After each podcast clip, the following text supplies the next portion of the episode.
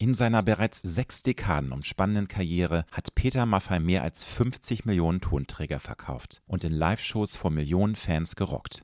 27 Alben hat der Sänger, Komponist, Gitarrist und Musikproduzent bereits veröffentlicht. 20 Mal schaffte er es bislang auf die Nummer 1 der Albumcharts.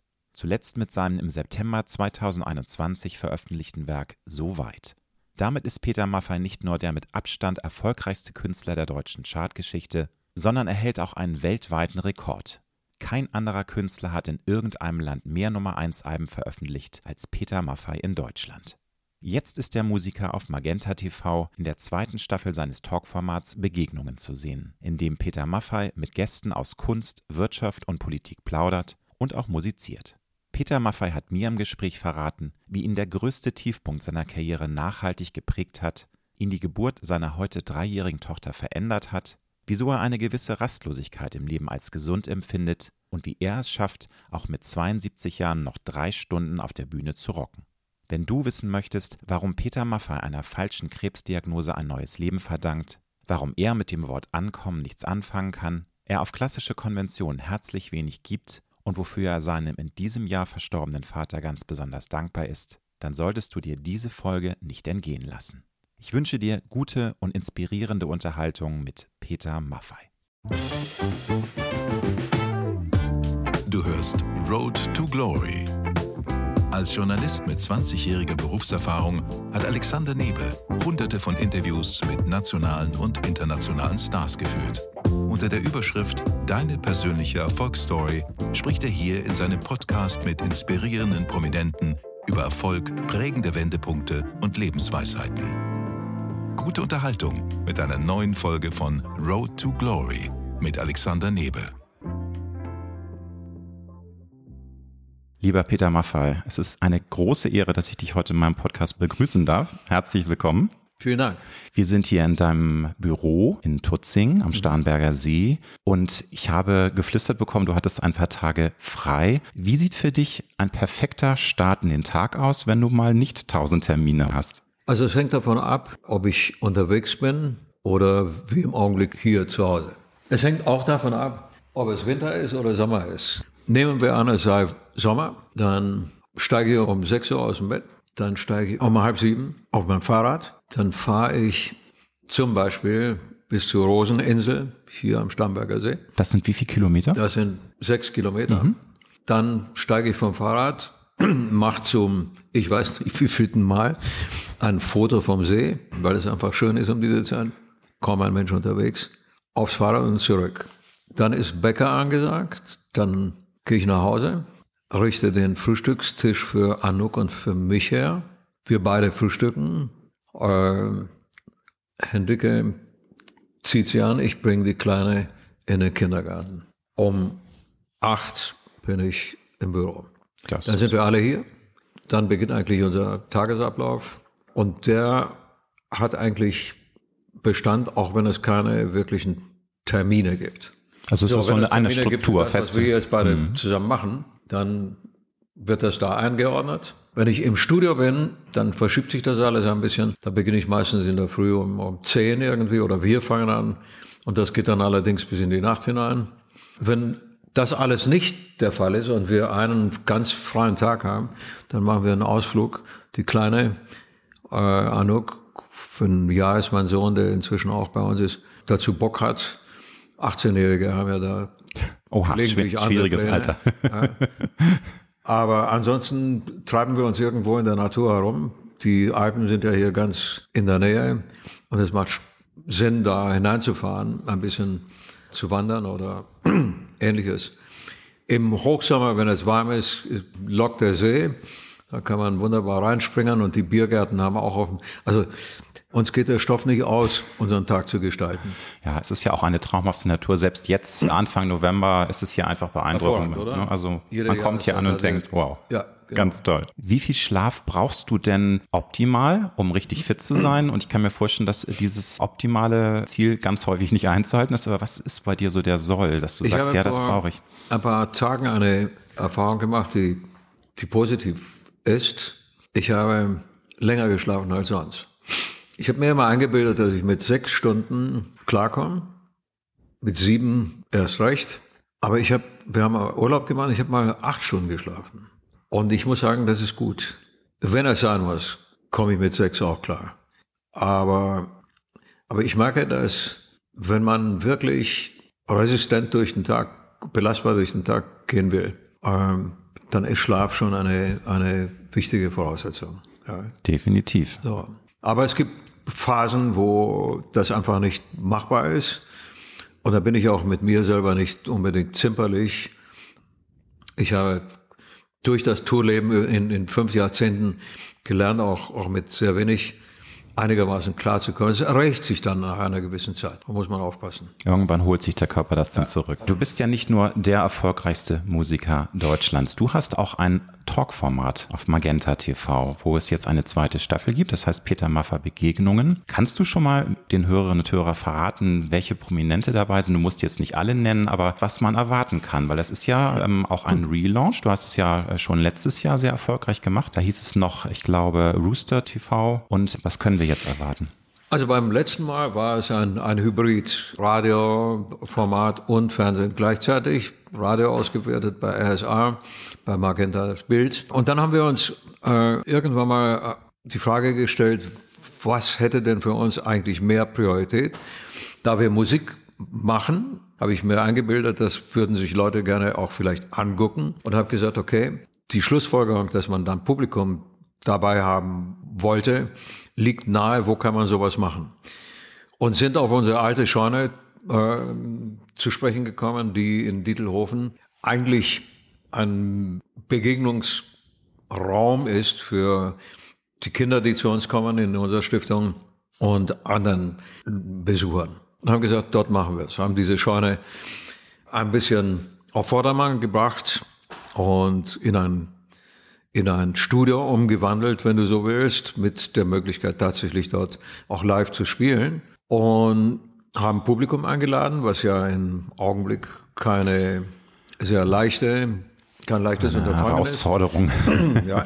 Und daraus sind dann eben sieben Folgen entstanden, die jetzt zur Ausstrahlung kommen. Mhm. Die Gäste, das war unser, unsere Vorstellung, sollten aus allen möglichen gesellschaftlichen Segmenten kommen. Das ist auch der Fall. Der eine ist Sportler, der andere ist Musiker, Politiker, Wissenschaftler, Unternehmer.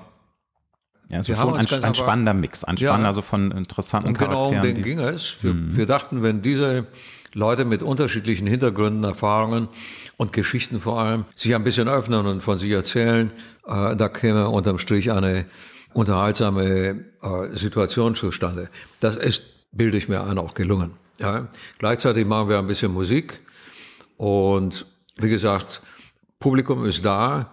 Das macht alles sehr lebendig. Gibt auch Zwischenfragen. Jede kleine Reaktion, jeder Joke, der gemacht wird, der wird aufgenommen und erreicht einen wieder. Also, das ist eigentlich ein perfekter Platz. Etwas außergewöhnlich, muss ich zugeben, für die Leute, die kommen.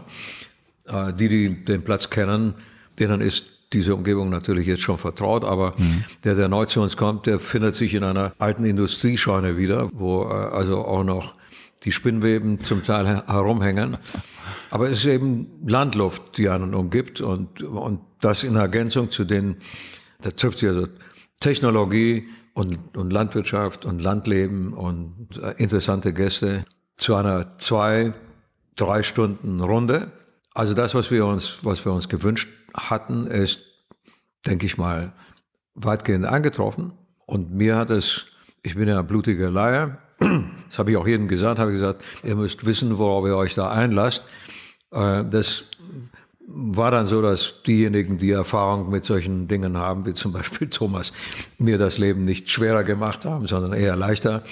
Und herausgekommen ist, denke ich mal, eine komprimierte Stunde, anderthalb Stunden äh, Unterhaltung.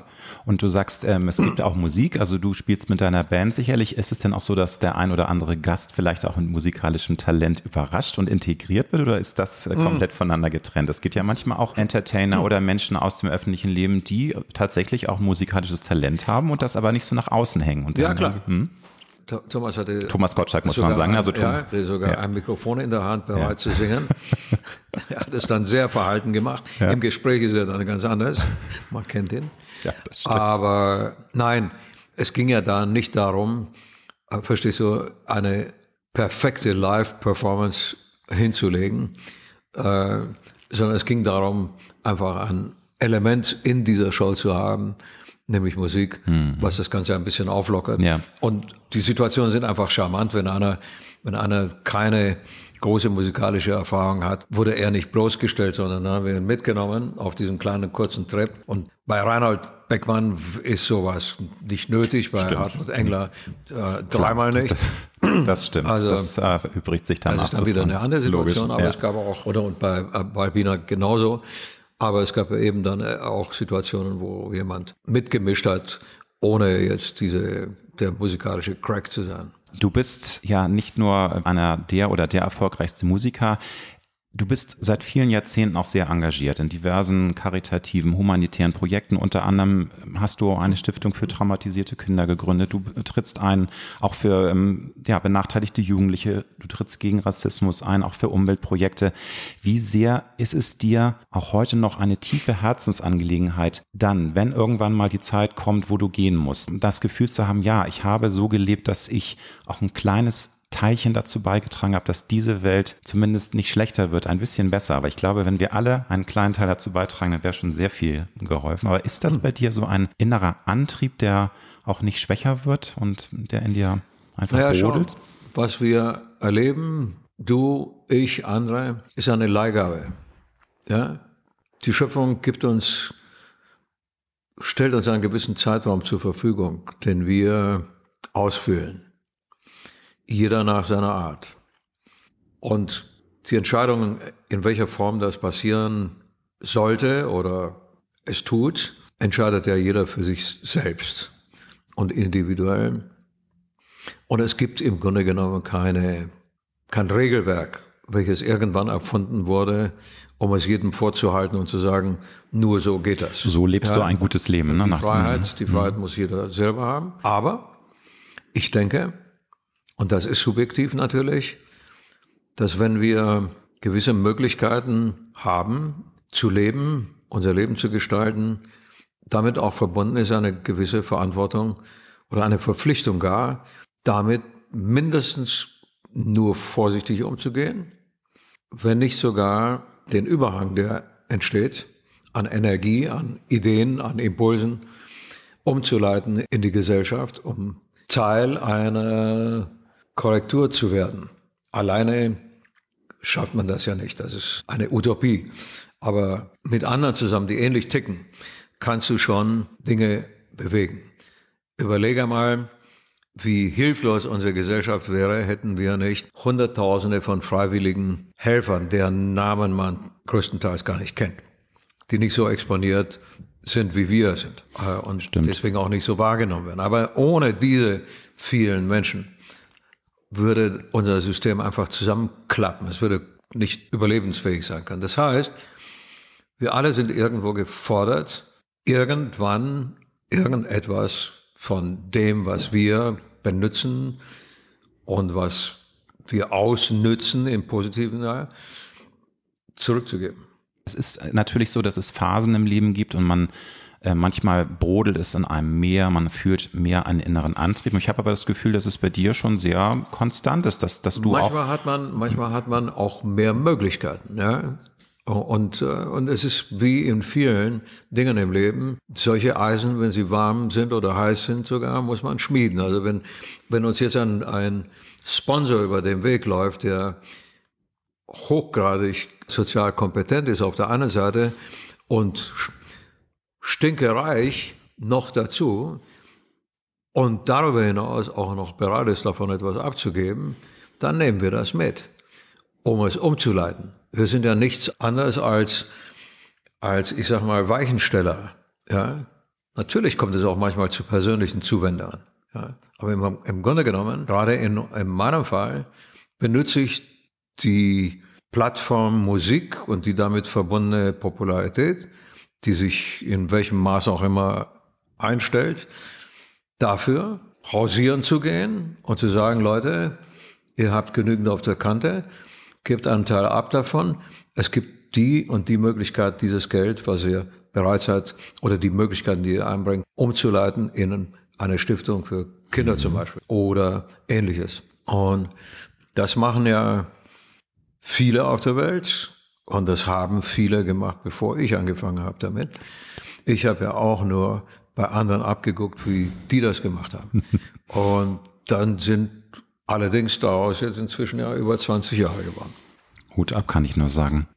Mit dem Älterwerden stelle ich zumindest fest, wird man in einigen Punkten etwas milder. Nun ist die Welt ein wunderbarer Ort, aber auch ein furchtbarer Ort. Es gibt viele Dinge, die einen wirklich wütend machen. Wie ist es bei dir mit dem Älterwerden? Spürst du, dass du mit etwas mehr Milde auf die Dinge guckst oder bist du immer noch richtig wütend, wenn du merkst, wo es überall einfach überhaupt nicht vorangeht, wo es schief läuft, wo Dinge aufeinander krachen und man sich fragt, Leute, wann lernt die Welt endlich mal richtig dazu? Ich glaube, als junger Mensch ist man ja noch viel viel mehr dabei, sich dann alles auch ganz persönlich zu nehmen und, und darunter zu leiden. Und ich glaube, mit dem Älterwerden merkt man ja auch, dass eben viele Dinge leider nur ganz schwer zu ändern sind und man versucht sich dann auch so ein bisschen nicht rauszuziehen, aber das Ganze etwas mit einer Milde zu betrachten. Wie ist das bei dir?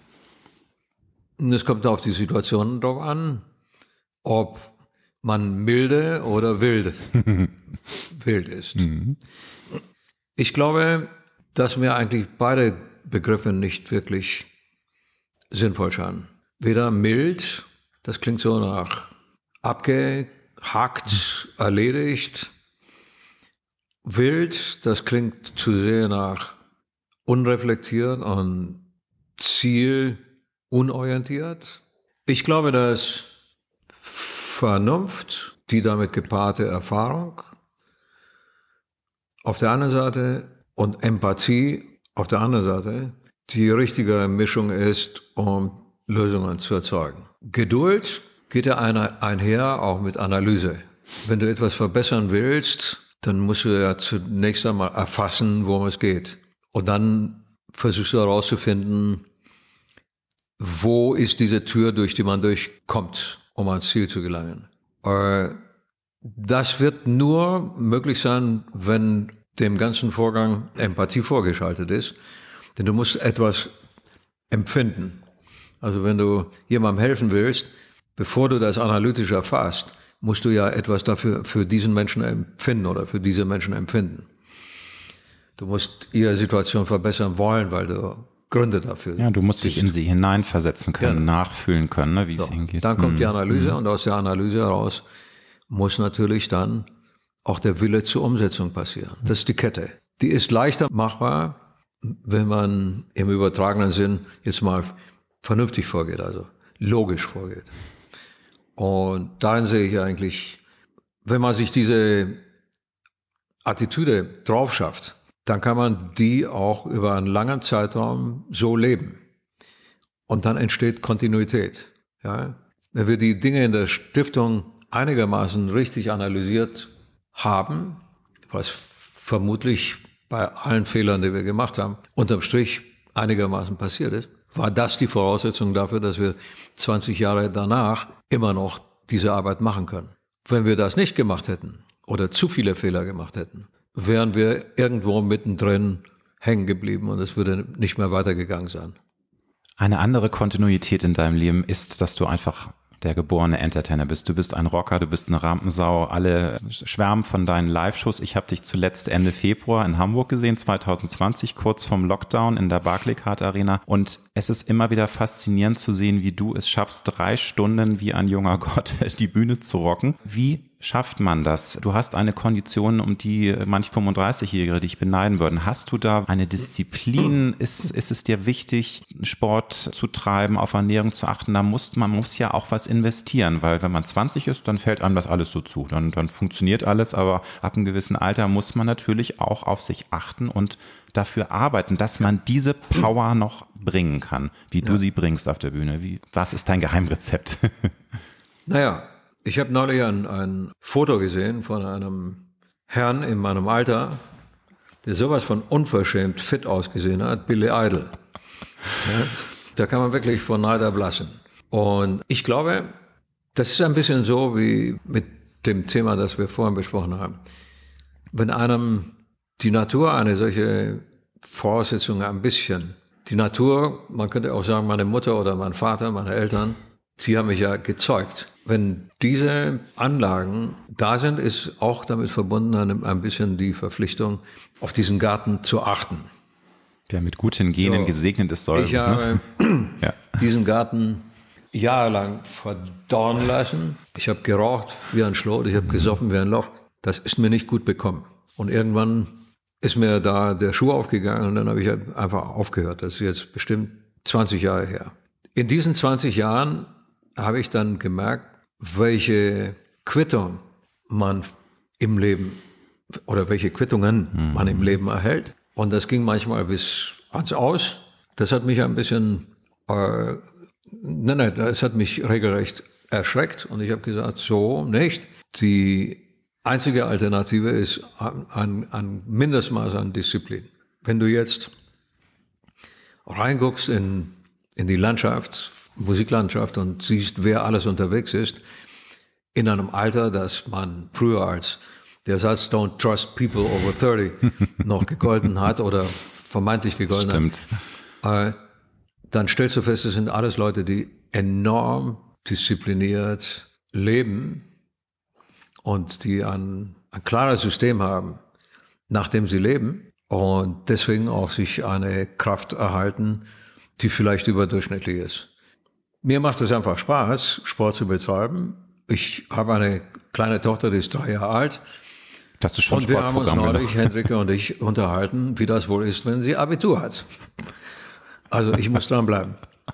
Es geht nicht anders. Ja, aber also es ist ja schon auch toll, wenn man sich innerlich immer wieder aufrafft. Und es ist klar, du hast, du liebst ja auch deinen Job und es würde ja auch keinen Sinn machen, wenn du diese Power nicht mehr hast. Aber ist es so, dass du dich manchmal auch ganz schön zwingen musst oder ist es bei dir so, dass du sagst, nein, ich habe ja das Glück, dass ich am Starnberger See oder auf Mallorca leben kann. Ich kann in die Natur, ich kann Radfahren, ich kann das Schöne, also das manchmal die Pflicht auch mit der Kür verbinden, weil Fitness ist das eine, aber man kann sich ja nicht immer aufraffen. Und ich glaube, das ist das, was viele gerne wissen möchte. Woher nimmt man diese, diese Disziplin, um das durchzuziehen, das Programm? Und ja, nochmal, du musst, also mir geht das. Mhm. Muss, nee, man, aber so muss, muss es, du musst sagen. Ich glaube da einfach daran. Ja. Ich glaube daran, dass man, dass man mit sich selber über eine Geschichte im Klaren sein muss. Um ein Ziel zu erreichen, musst du bereit sein, dich zu quälen. Regelrecht zu quälen. Ja? Kannst du überall übertragen, Egal. auf jeden Bereich. Ne? Hm. Also wer nicht bereit ist, sich zu schinden, der wird nicht an ein Ziel kommen oder der wird hm. nicht kontinuitiv an Ziele kommen. Hm. Vielleicht das eine oder andere erreichen. Aber nein, über eine lange Strecke äh, alle 8000er zu besteigen, ist nur machbar, wenn du diszipliniert bist. Wenn du völlig im Klaren bist, was auf dich zukommt und das nicht scheust. Wenn du dich nicht bücken willst, wirst du nie wissen, wie es unten aussieht. Ja, also sich, sich zu kasteien, das ist in jeder Sportart so. Bevor einer auf ein Treppchen steigt, um eine Medaille in Empfang zu nehmen, wird er sich prügeln müssen durch alle denkbaren Situationen. Blut, Schweiß ja, und Tränen, um es mal archaisch auszudrücken. Natürlich. Ja. Hm. Und nur so wird es gehen. Und wem das zu viel ist, der wird sein Ziel nie erreichen. Das ist einfach so. Ja. Nun bist du ja über 50 Jahre der erfolgreiche Star Peter Maffay. Du hast vor kurzem dein 20. Nummer 1 Album mit so weit hingelegt. Dein äh, Weltrekord noch weiter ausgebaut, als er je schon war. Also du bist der erfolgreichste weltweite Künstler mit den meisten Nummer 1 Alben. Es läuft bei dir. Trotzdem die Frage, gab es in diesen 50 Jahren mal eine Phase, wo du gespürt hast, trotz des Erfolges, Natürlich hast auch du mal Wellen durchlaufen, es lief mal super toll, dann lief es mal nicht so gut, aber wo du dich so ein bisschen als getriebener gefühlt hast von dem eigenen Erfolg, wo man merkte, das entgleitet mir jetzt so ein bisschen, ich bin in dieser Maschinerie gefangen, äh, die natürlich dazugehört, das muss man ja auch sagen. Also if you can't stand the heat, get out of the kitchen ist einfach so, wer A sagt, muss auch B sagen. Gab es da mal eine Phase und wann war das, wo du merktest, hey, ich muss hier gegensteuern, das, das entgleitet mir so ein bisschen. Ich in den bin, 70er Jahren. Ja. In den 70er Jahren gab es diese Entnabelung. Ich hatte ja mit Schlager angefangen, mein Einstieg. War einfach so, das hat Spuren hinterlassen, ein Image, ein Umfeld, welches beharrte auf diese Stilistik und mich dort behalten wollte. Mich von diesen Leuten zu lösen, war ein gewisses Risiko. Das war der Sprung ins kalte Wasser auch, ne? Also das einfach Komfortzone verlassen. Hm. Irgendwie Ende der 70er Jahre ist es dann gelungen. Mit dem ersten Nummer 1 Album, Steppenwolf. Also zumindest diese, da sind wir aus dem Flugzeug gesprungen. Und das Album war wie ein Fallschirm. Wir sind sanft gelandet, hatten aber noch andere Sprünge vor. Und um die ebenfalls so zu überstehen, musste man jetzt an sich anfangen zu arbeiten. Mhm. Also ein Baustein zu dieser Autarkie oder zu dieser autarken, selbstbestimmten Form war die Gründung von Red Rooster. Die Beatles hatten Apple, hundertmal größer als wir, als unser Konstrukt, aber vom Prinzip her etwas Ähnliches. Das haben wir abgekuffert, solche Beispiele. Und herausgekommen ist der Laden, der heute, ein paar Jahrzehnte später, immer noch existiert. Der eigentlich nur ein Ziel hat, nämlich, oder inzwischen einige mehr, aber hauptsächlich mich zu verarzten. Und deswegen gibt es keinen Manager, es gibt ein Team mit einzelnen Besetzungen, die Kompetenzen sind aufgeteilt. Das musste zuerst einmal alles entstehen. Und auch in dieser Phase gab es Rückschläge, die waren aber nicht so, dass sie unsere Existenz und unsere, äh, gefährdet haben und, und unsere Zielsetzung vernebelt haben. War immer klar, wir wollen lange dabei bleiben und wir wollen stetig dabei bleiben. Aber du sagst, äh, als Getriebener war es dann sozusagen vor diesem Befreiungsschlag mit Steppenwolf, da im Durchbruch als Rockstar, oder meinst du jetzt auch die Zeit eben, um diesen neuen Status äh, auch zu verfestigen, dass du eben nicht mehr der Schlagersänger bist? Äh, was, das, was, diese, wann war das mit den Getriebenen? Ja, das war das. Diese okay. Metamorphose ja. dauerte lang, die dauerte sehr lange. Und die konnten wir also rückwirkend betrachtet hätten wir die vielleicht ein bisschen drastischer gestalten können. Mhm. Äh, es hat lange gedauert, bis das Umfeld, eigentlich bis Ende der 80er Jahre fast, ja, bis das Umfeld endlich wahrgenommen hat, was mit uns passiert ist. Ja. Also das am Anfang dieser Metamorphose, da liefen unsere Alben wie geschnitten Brot, Steppenwolf, Revanche, Ich will leben, verkauften zum Teil über eine Million und, und weit darüber. Aber das Image hinkte hinterher.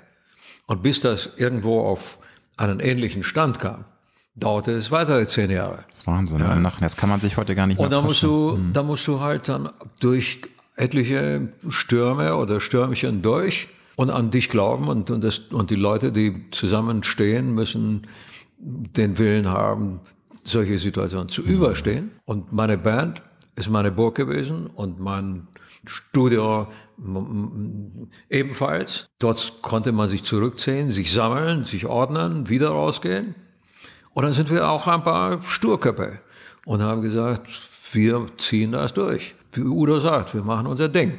Und es hat sich und gelohnt. Irgendwann wurde das natürlicher und, und selbstverständlicher. Und ich sag mal so, ab Ende der, der, ab Mitte der 90er Jahre war dieses Thema dann endlich äh, einigermaßen gegessen. Jetzt ist das eine spannende, äh, ein spannender Blick zurück, weil diese Kurven, die wir genommen haben, um diese Kollisionen, die wir zum Teil hatten, denkt man an die Geschichte mit den Stones damals. Da, da bitte, das darf hat nicht ich, jeder erlebt. Darf ich dich das nochmal äh, bitten, das äh, kurz zu erzählen, weil das wissen natürlich nicht alle. Du warst 1982 mit deiner Band Voract von den Stones auf der Deutschlandtour genau. und das lief nicht so, wie man sich das erhofft hatte. Nein, ne? Die Fans waren das absolut ist mega höflich ausgedrückt. Es flog so alles auf die Bühne, was man für einen ökologischen Einbau gut gebrauchen könnte. Ja. Aber das ist ja, das aber ist natürlich. Ich meine, ich bin mhm. halt, wir hatten das, wir hatten das falsche Programm mhm. mittags, äh, nachmittags um drei bei äh, über 30 Grad Hitze draußen. Säuselten wir da irgendwelche Sachen auf der Bühne herum. Natürlich auch ein paar andere Sachen, aber die Leute wollten, wollten das nicht hören. Und ich reagierte falsch und, und, und, und war beleidigt wie so eine Leberwurst. Und das war alles, alles, alles unheimlich unausgegoren. Am Anfang war diese, einfach diese Vision, da mit den Stones mal auf einer Bühne ja, zu stehen, klar. mit meinen Idolen. Klar. Ich fand das so geil, dass ich mir über die Konsequenzen keine äh, Gedanken gemacht habe. Und dann hagelte es natürlich ordentlich. Dieses Ausrufezeichen von damals, das geht, funktioniert heute noch. Ich schwöre dir, wenn wir in irgendeiner komplizierten Situation auch nur ansatzweise hineinkommen, gehen bei mir sämtliche Alarmanlagen an und ich, und ich spüre das gerade mhm. äh, förmlich noch, wie sich das anfühlt.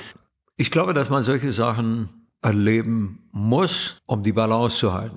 Wenn du das nicht erlebst, glaubst, es geht immer so weiter, dann ja, verlierst ja, du dich und, und also hin und wieder ist so ein Schlag aufs Maul, salopp ausgedrückt, erfrischend. Ich würde ihn heute nicht mehr gerne zulassen. Und im, im tatsächlichen Sinn hat das auch noch nie jemand gemacht. Aber im übertragenen Sinn ist, ich sag mal, Misserfolg ein lehrreicher Umstand, wenn er nicht zerstört. Klar, man kann auch dran zerbrechen. Und das wiederum ist, ist, ist abhängig auch ein bisschen von dem eigenen Überlebenswillen. Ja. ja, und auch die mentale Stärke. Es gibt halt Menschen, die extrem sensibel sind, gerade als Künstler. Ne? Es, es halt, gibt, hm.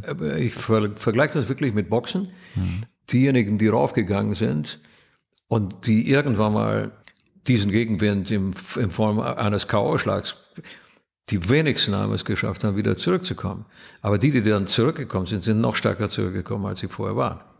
Also da bist du ja das beste Beispiel für. Aber ich ähm, finde das insofern auch spannend, weil du hast ja erzählt, dass diese Metamorphose vom Schlagerstar zum Rockstar tatsächlich länger gedauert hat. Und du hast ja 82 bereits das Repertoire gehabt, um ähm, auch zu sagen, hey, ich bin schon längst weg von diesem, äh, von der Vergangenheit, wobei ich die auch nicht, überhaupt nicht schlimm finde, da komme ich auch gleich noch zu. Aber für die Fans war einfach Peter Maffay synonym für Schlager. Und das war, glaube ich, denen war das völlig egal, was du da spielst. Die wollten einfach da, äh, glaube ich, auf Krawall machen, weil sie sagten, was spielt der jetzt hier bei unseren Göttern, ne? Der ist ja. doch gar kein, das ist doch so ein, so ein ja, Schmusetyp. Nee, das ne? war, das war, das war ein No-No. Ja, ja. Ich meine, wir haben ja, wir haben ja diese Denkart inzwischen weitgehend aufgegeben. Ja, inzwischen ist es ja bei weitem nicht mehr so, dass dass diese Schubladendenke da ist und, und, und nicht, mit ihr verbunden auch die, die Wertevorstellung. Ja.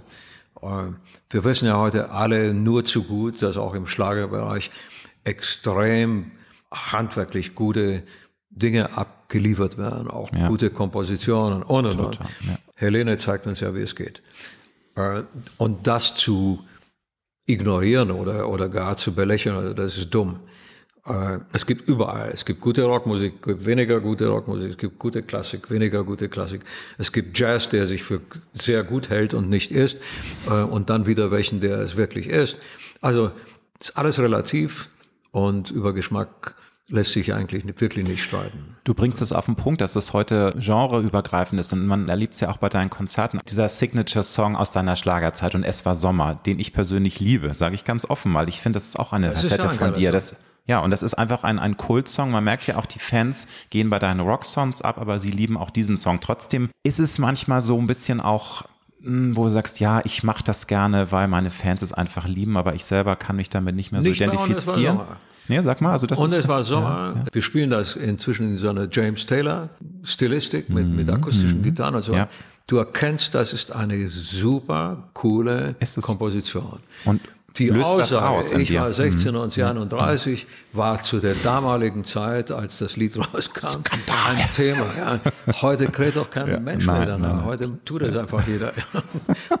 und what's wrong with it? Ja. Der, so. Da ist eine Relativierung eingetreten, die wirklich sinnvoll ist. In anderen musikalischen Kulturkreisen, also Ländern, mhm. USA zum Beispiel, auch in England, hatte das ja viel früher stattgefunden. Da gab es diese harte, zum Teil diskriminierende Positionierung oder, oder Einordnung nicht. Da galt eigentlich von, von Anfang an, es ist gut gemacht, oder es ist nicht gut gemacht. Und, und ich finde, das ist ein, das ist ein Befreiungsschlag. Mm, ja, definitiv. So. Und äh, aber du, glaube ich, ist ein Song, mit dem du dich wirklich nicht mehr identifizieren kannst. Ist ein Riesenhit gewesen, aber spielst spiel du den? Ich aber spielst, immer noch, und zwar ja, also als Ende Februar, da habe ich hast du ihn nicht gespielt, aber du kannst ja auch nicht jedes Mal dieselben, da machst dann du hast so ein Repertoire, ich spiele ne? Aber deswegen, weil ich mir erlaube, das Ganze wirklich mit Ironie einzugehen. Und auch dieser Song Olaf hat da wirklich etwas Gutes geschrieben. Die Melodie, wenn, ich habe ja viele Freunde, die, ich sag mal, die, die, äh, mhm. diese Zeit nicht miterlebt haben, die mit nicht wissen, was Schlager ist, weil sie Engländer oder Amerikaner genau, oder genau. Franzosen oder mhm. was Spanier sind. Und dann spielst du den Song vor und, und dann sage ich, hey, das ist aber ein geiles Lied. Und wenn ich Ihnen dann erzähle, was alles damit zusammenhängt, dann schütteln die den Kopf und sagen, wie bitte?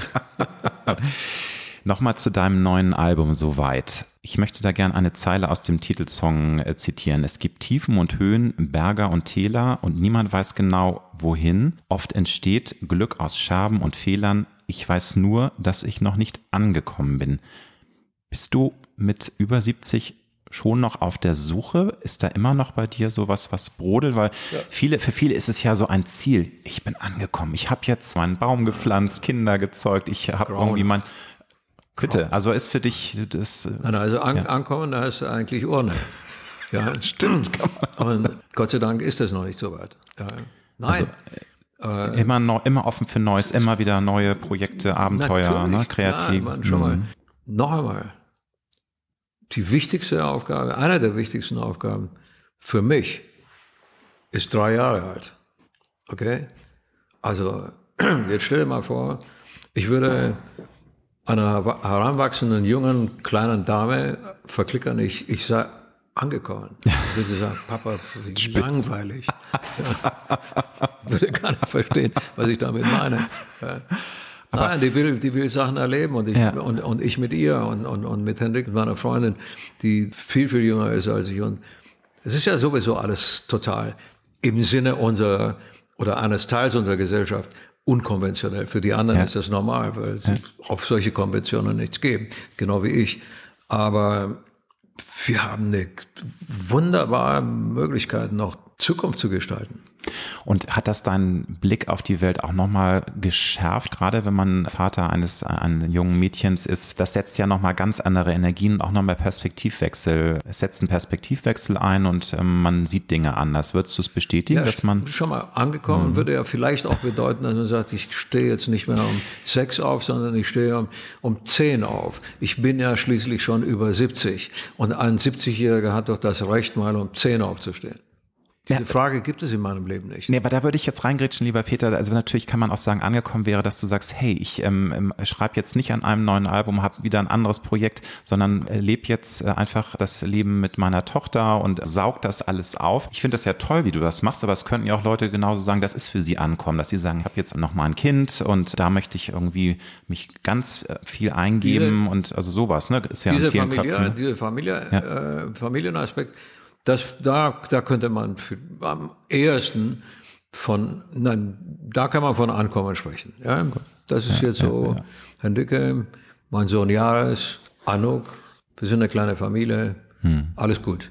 Alles andere, Anuk kriegt schon Stöpsel in die Ohren und einen Kopfhörer, der alles auch nochmal filtert, damit es nicht zu laut ist, und kommt in Dresden auf die Bühne und sagt, das ist ja der Papa.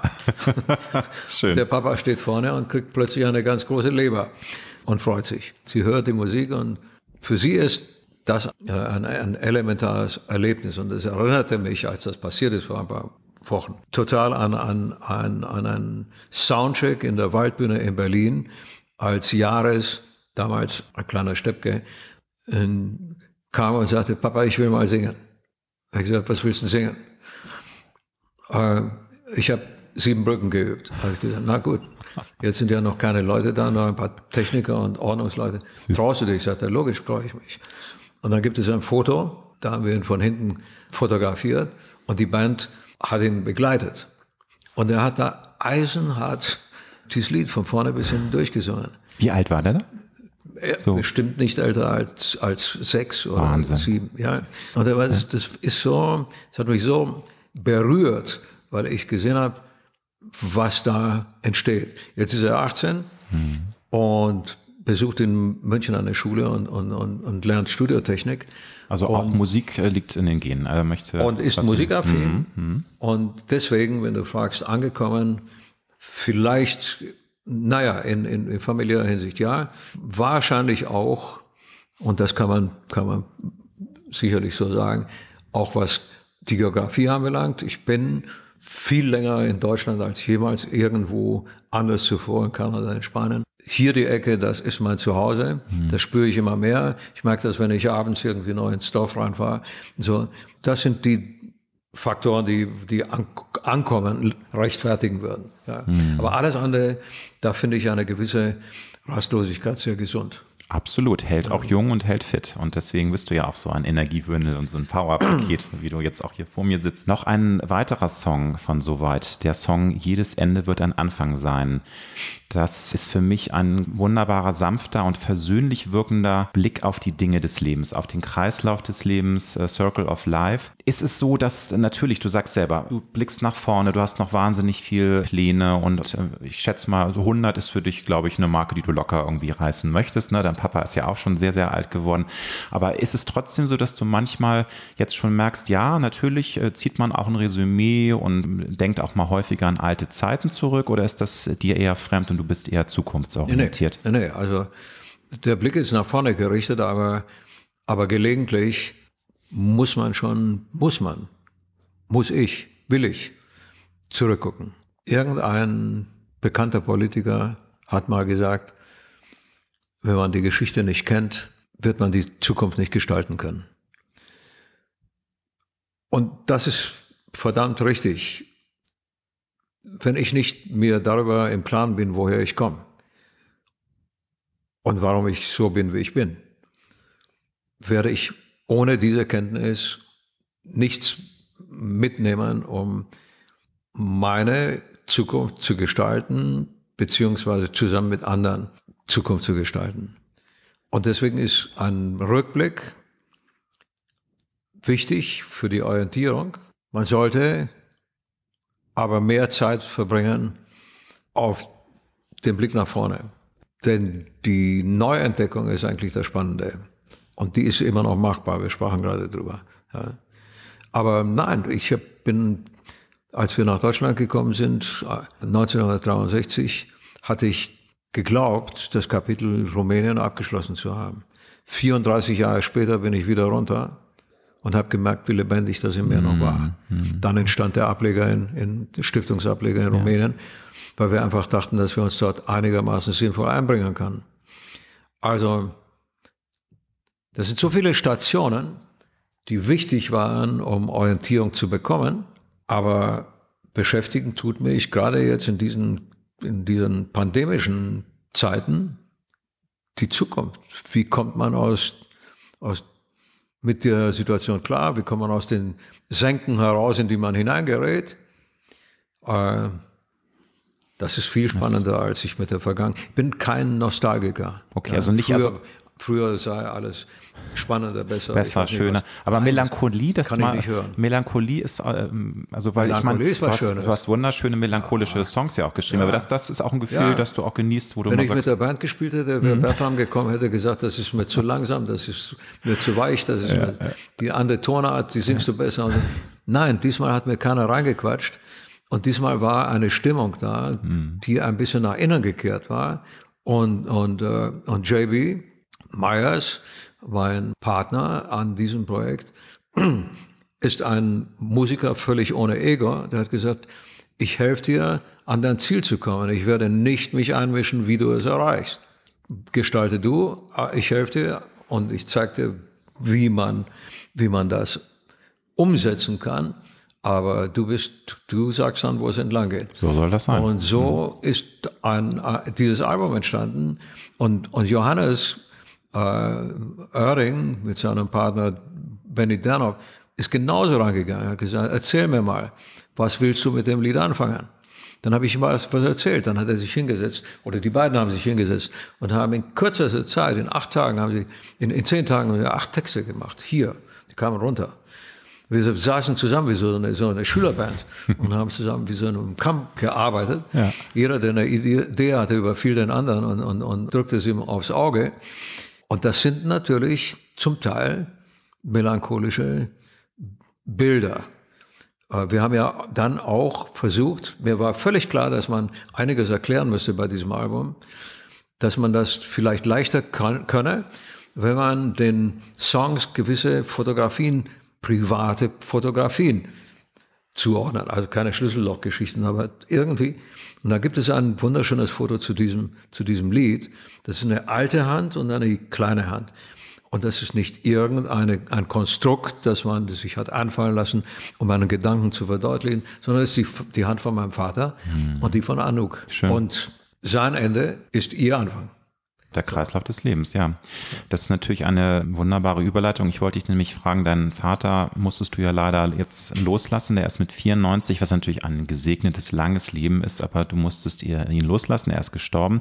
Wenn du jetzt zurückblickst, was erfüllt dich mit der größten Dankbarkeit? Was, also wofür bist du deinem Vater am dankbarsten? Natürlich bist du auch deiner Mutter dankbar, nicht falsch verstehen, aber die ist ja schon vor längerer Zeit verstorben. Was trägst du besonders im Herzen? Was, wofür bist du deinem Vater dankbar?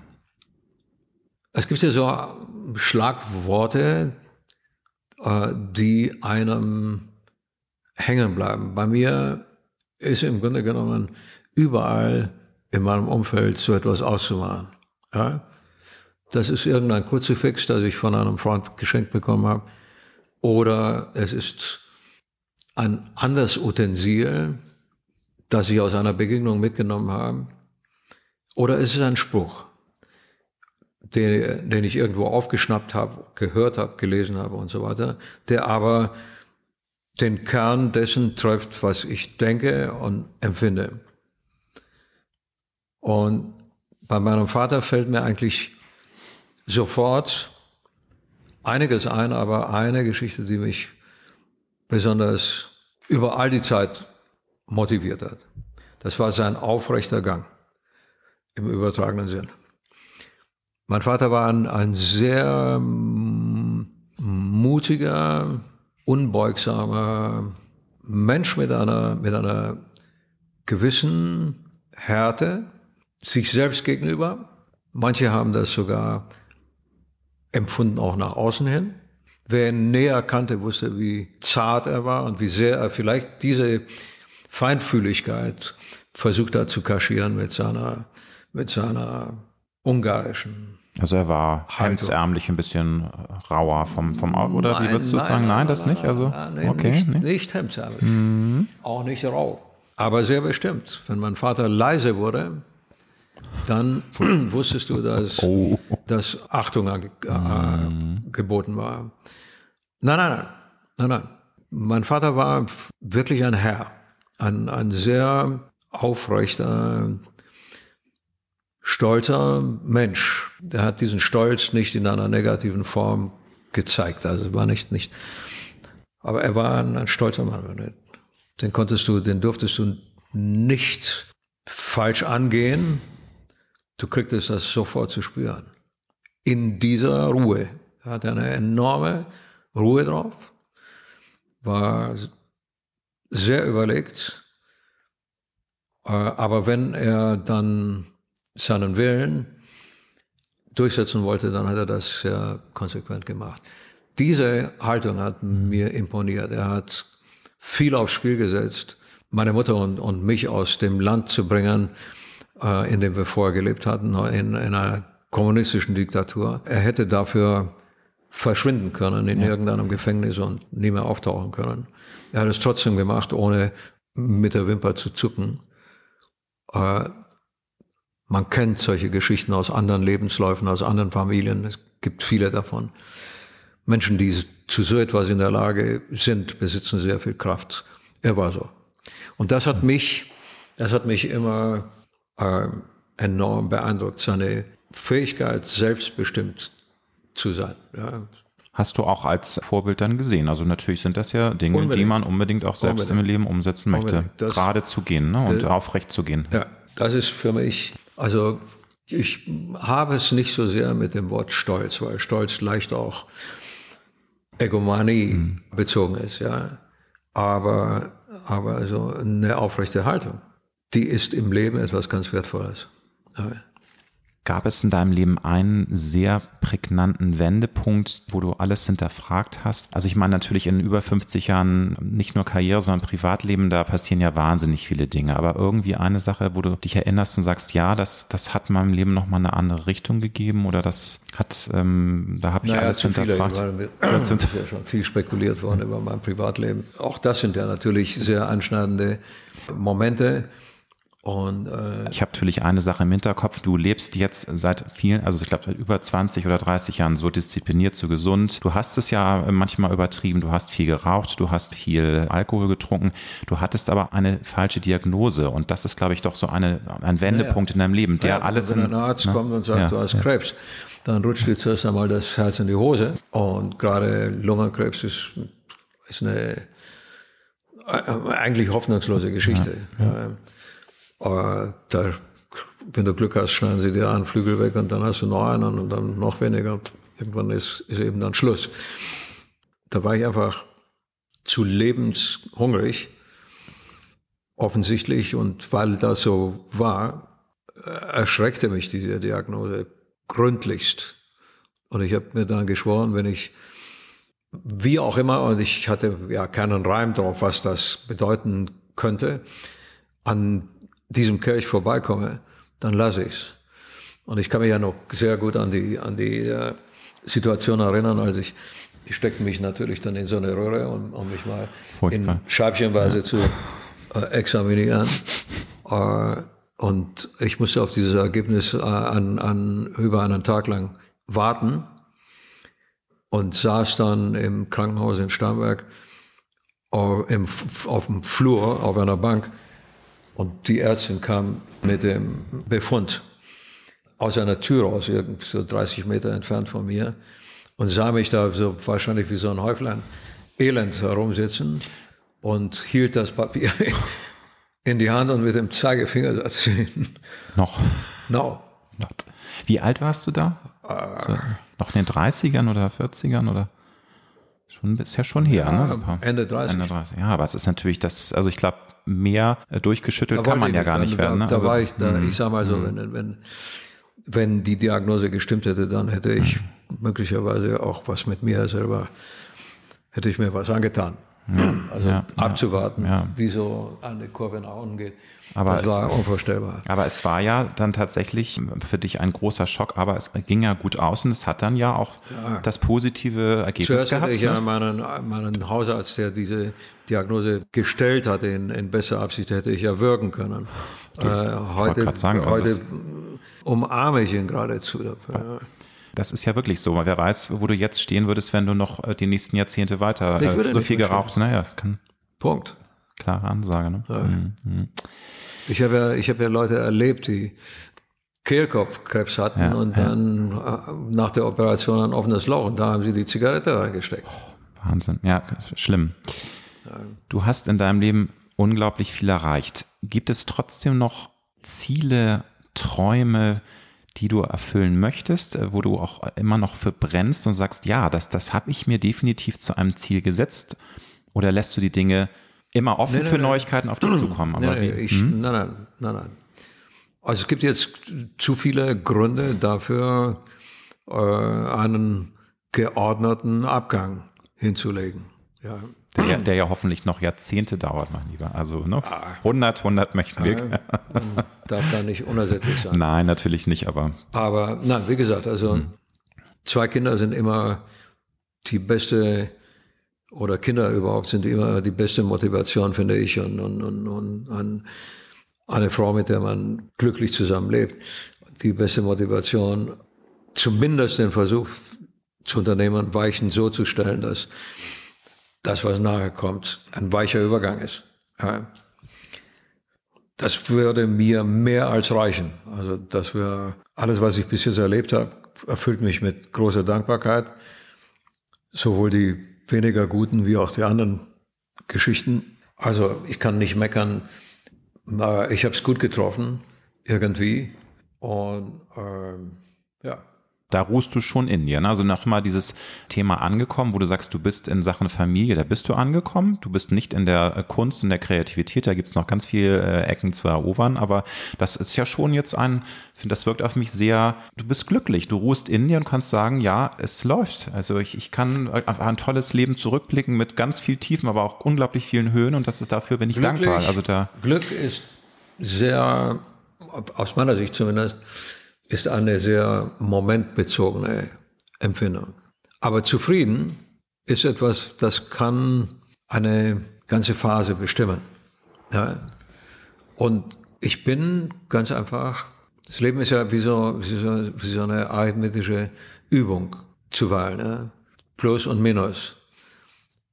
Unterm Strich bin ich mit dem Ergebnis, und das habe ich auch zu sein, zufrieden. Ja, es fällt mir nicht schwer, mhm. mir Zufriedenheit selber zu implizieren. Ja, ich bin es. Aber da möchte ich nochmal aufbauen und fragen, was ist denn für dich die, wirklich die Essenz eines zufriedenen, auch eines erfüllten Lebens? Das, das interpretiert ja jeder Mensch für sich anders. Es gibt Menschen, ja, die da sehr... Dass, die, also, dass, du, dass man das Gefühl hat, wieder natürlich subjektiv, sondern das Gefühl hat, aus den Optionen, die da waren und sind, einigermaßen etwas gemacht zu haben. Hm. Ja. Oder sie wahrgenommen. Gut, aber da stapelst du jetzt tief, lieber Peter, mit einigermaßen nee. was gemacht zu haben. Also da kannst du schon, finde ich. Gibt, ne? Entschuldige bitte, es, ja, gibt so, es gibt solche, es gibt so extreme, extreme Verläufe von Biografien. Dagegen ist aber das, das sind ein kleines Baustein von, von Mikrobaustein, da, Makrobaustein. Da hast du recht. Das sind wir Menschen sowieso ja. alle. Wir nehmen uns alle viel zu wichtig, so wie wir auf Erden sind. Aber trotzdem ist es ja schon toll, wenn man sagen kann, ich habe Millionen Menschen auch Freude gemacht. Allein das ist doch was Tolles, finde ich. Man muss ja nicht jetzt unbedingt einen Nobelpreis gewinnen, um, weil man ein neues Medikament, richtig. aber Freude zu vermitteln vor, ist doch was ganz, ganz Tolles. Woche gab es eine Einladung. Wir hatten bei einer sehr lustigen Sendung mitgemacht, Groß gegen Klein. Ja, die ist ja legendär, ne? ARD mit Kai Pflaume, ne? ja. Und der Gewinner kriegt am Ende eine Zuwendung, ja. Geld, ja. und kann das, das ist verbunden mit dieser Verpflichtung, umleiten in eine Einrichtung oder verwenden für einen karitativen Zweck. Und Henrike hatte die Idee, in Halle gibt es eine Einrichtung, das ist eine Wärmestube für Menschen, die kein Zuhause haben. Und davon gibt es ja mehr als unsere Gesellschaft wahrhaben will. Definitiv, ja. ja? Hm. Und da sind wir zu zweit hingegangen und das war eine beeindruckende Begegnung. Es ist nicht so, dass ich da das erste Mal damit zu tun hatte, aber es war ein kalter Tag und ich fror und bin da rein. Und da saßen Menschen, denen es genauso gegangen ist, die aber aus ganz anderen Gründen da waren. Also wenn ich über etwas wirklich froh bin, ist, dass es solche Möglichkeiten. Ich, ich habe dann auch klar gemacht, gesagt, ich, das Geld kommt nicht von mir, das, ich bin nur der Postbote. Aber selbst Postbote zu sein, ist eigentlich ein Glück. Ja? Und unsere Stiftung basiert ja auf solchen Überlegungen. Also, wenn man diese Chance hat, ist das die wirkliche Bereicherung. Ja? Alles schön. andere ja. unten, das ist das Brot. Das, was jetzt auf das Brot draufkommt, das ist eigentlich der Geschmack für alles. Schönes Bild, ja. Hast du ein Lebenskredo? Wahrscheinlich ändern sich Lebenskredos auch mal wieder bei irgendwelche äh, Weisheiten, Sprüche, wo du sagst, ja, das bringt's auf den Ich will Punkt nicht ordinär sein, aber mein, mein Hau raus. Freund, mein Kumpel Steffi Stefan sagt immer, fröhlich und vergnügt, bis der Arsch im Sarge liegt. Bis der was? Fröhlich und vergnügt? Bis der? Bis der Arsch bis der im Sarge liegt. Das finde ich super, das merke ich mir. So, ist, so soll, soll man es auch machen, ne? Also, so, so, solange er nicht zu schnell dann im, im Sarge liegt, der Arsch. Aber hast du eine, also ich habe natürlich recherchiert, du bist gläubig, du glaubst an Gott. Hast du generell eine spirituelle Ader? Magst du gerne auch mal ein Zwiegespräch mit Gott führen? Also wie lebst du deinen Glauben? Das macht ja auch jeder für sich anders. Also wie ist es bei dir? Du siehst mich jetzt lachen. Ja, aber ich, Religion ist ja was Schönes. Ne? Ja, weil ich jetzt anfange, Episoden zu erzählen. ich habe von einem Freund neulich, der ist ja, glaube ich, und zwar auf eine sehr angenehme Art und Weise, ein Kruzifix geschenkt bekommen. Und das hatte ich vor, in einem Gebäude anzubringen, weil solche Dinge eigentlich überall in meinem Umfeld herumhängen. Und ich habe das, weil ich in dieses Gebäude nicht reingegangen bin, an die Wand gelehnt und habe gesagt, in ein paar Tagen komme ich und dann meinte. Und der Wind hat es umgehauen. Und dem armen Christus ist ein Arm abgebrochen. Oh. Ja? Und als ich das gesehen habe, habe ich gesagt, der liebe Gott wird mich für diese Nachlässigkeit bestrafen.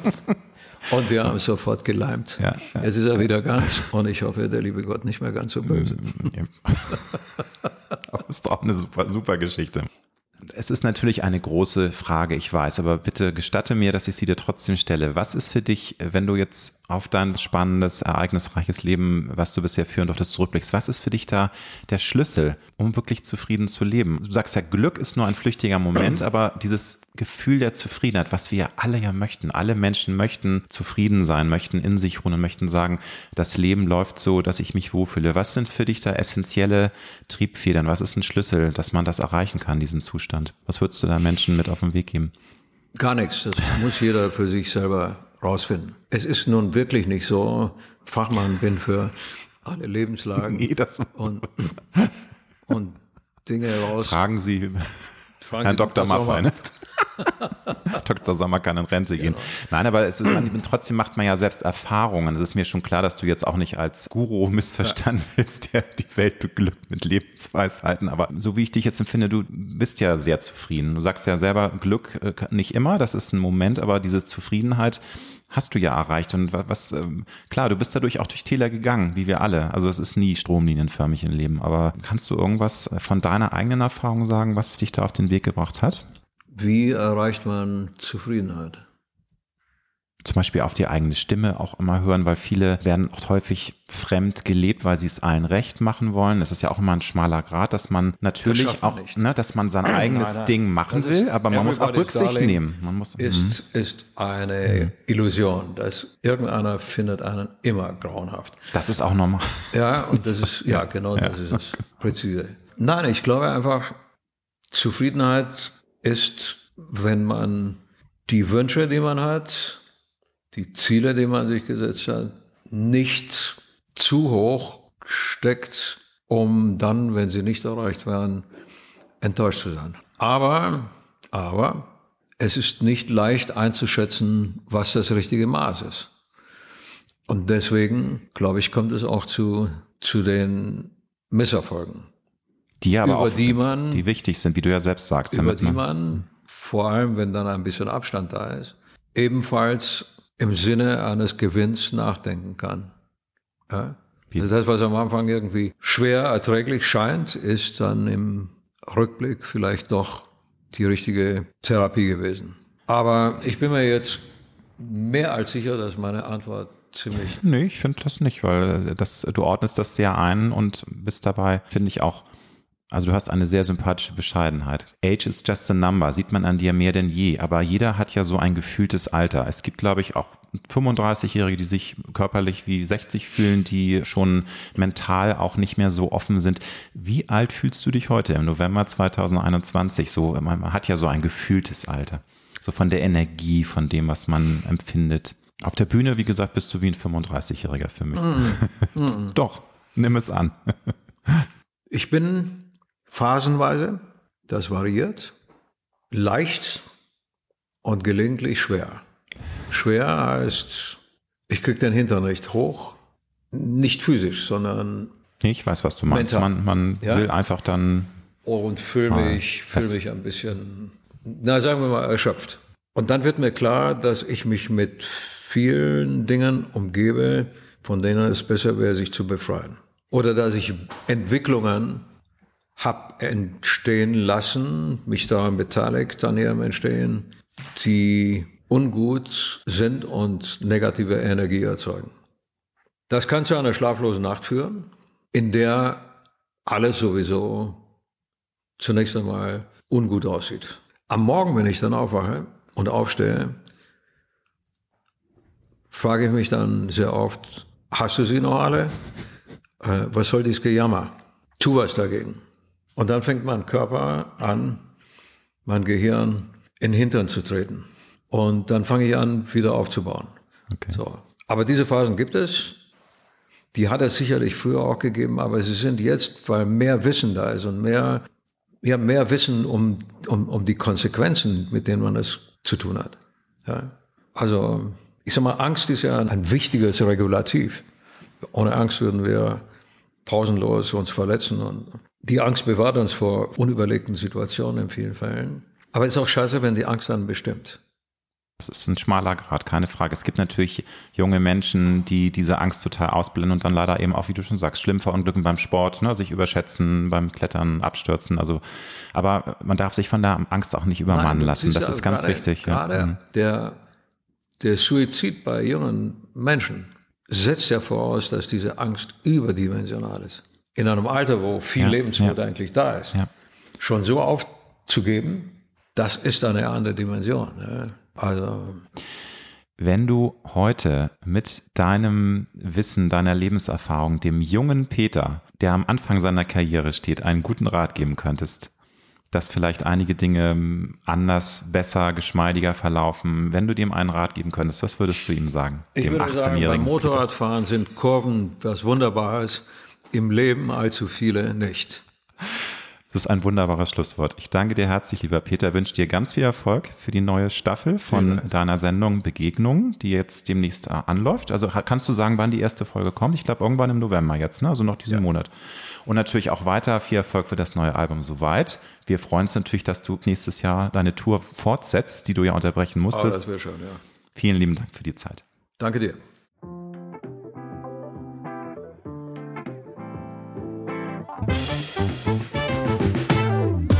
Das war Road to Glory. Wir hoffen sehr, dass es dir gefallen hat. Wenn du auch zukünftig keine Folge verpassen möchtest, dann abonniere jetzt diesen Podcast. Wir freuen uns, wenn du ihn weiterempfiehlst und auf Apple Podcast bewertest. Du hast Anregungen oder Vorschläge für zukünftige Gäste? Dann schreibe bitte an mail at alexander-nebe.com. Bis nächste Woche.